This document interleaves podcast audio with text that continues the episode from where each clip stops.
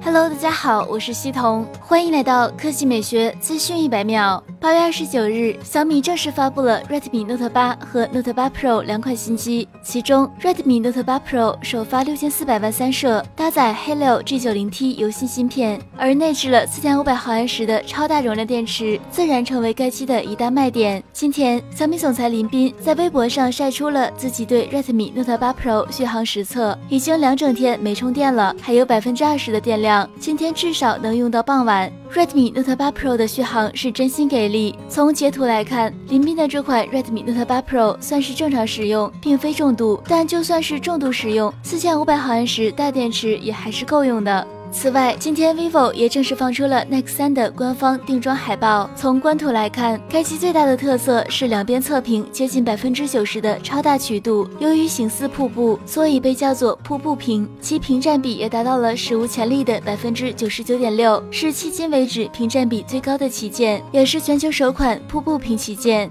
核心配置上，该机将搭载高通骁龙八五 Plus 移动平台，后置六千四百万 AI 三摄前置升降摄像头方案，并支持。是四十四瓦快充和五 G 网络。据悉，这款机器将于九月十六日在上海正式发布。至于更多信息，就让我们拭目以待。好了，以上就是本期科技美学资讯百秒的全部内容，我们明天再见。